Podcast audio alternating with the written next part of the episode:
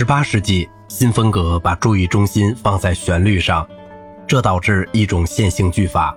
同早期风格中的动机变奏和通奏低音伴奏的特点形成鲜明的对照。例如，在约翰·塞巴斯蒂安·巴赫的作品中，从乐章一开始就陈述乐思，即一个体现基本情感的旋律节奏的主题，然后就把这个主题材料拉长。以相对不经常和通常不显眼的终止式和乐句的模进重复作为主要的结构手法，其结果就是或者形成一个没有鲜明对比的高度统一的乐章，或者正如维瓦尔第的许多协奏曲，成为主题全奏和非主题独奏段落之间形成对比的曲式。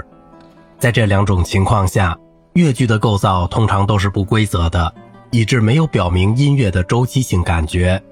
这种周期性是新风格的特点，其中旋律的流动被休止点打破了，把它分成先行句和后果句。同语言上的创作相类比，由较短句子组成的音乐单位被认为是一个乐段，而作曲就是一系列的乐段组成的。因此，乐思与其不断的拉长，不如通过清晰的乐句来明确表达。典型的长度就是二到四小节。但也经常有三五或六小节的这种创作所构造的结构标志，就是经常有完全终止和半终止，以及通过动机的一致而达成的统一。于是，对比一个句子或一个段落的旋律，考虑如何使音乐的创作同散文或讲话相对应，这就是很自然的事了。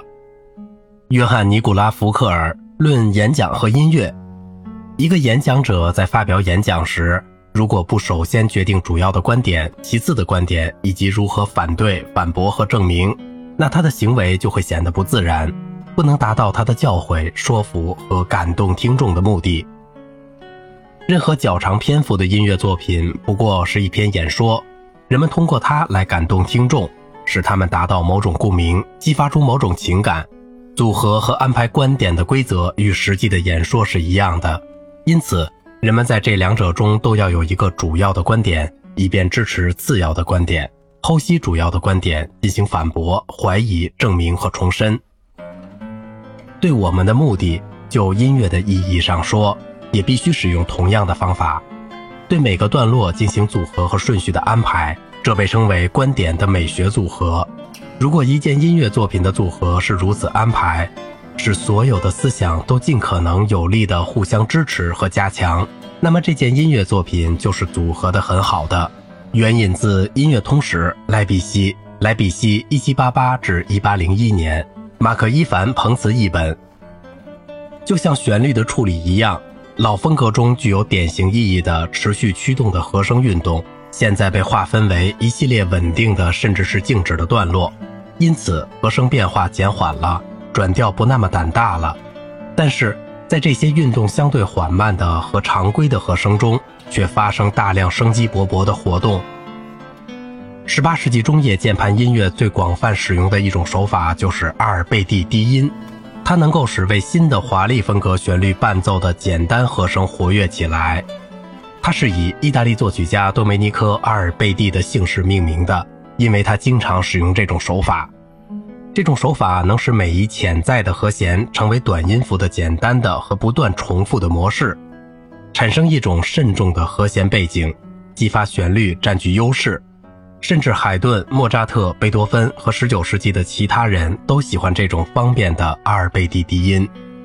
仍然以关系调为基础来结构乐章，但却抛弃了那种只表达一种基本情感的较老的观点。相反的。他们开始引进乐章不同部分之间的，或甚至主题自身内部的对比，同时保留了情绪上的某种统一。在同一时代，自然哲学家也改变了他们设想个人情感生活的方式。他们不再相信一个人一旦引起了愤怒或恐惧，就会始终保持这种情绪，直到被某种东西刺激而处于另一种状态为止。他们现在观察到，情感是经常处于不断变动中的。可被有关联的东西碰撞，发生不可预料的转变。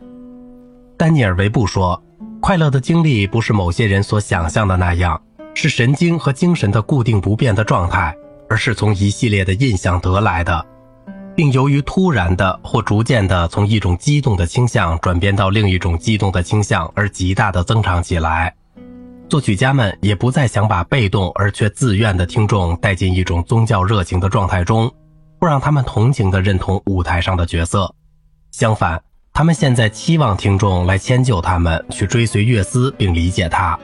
仿佛它是一种口头的演说。这样，聆听一部音乐作品。就可能是对不同相关的或甚至相反的情感的一次大胆的探索。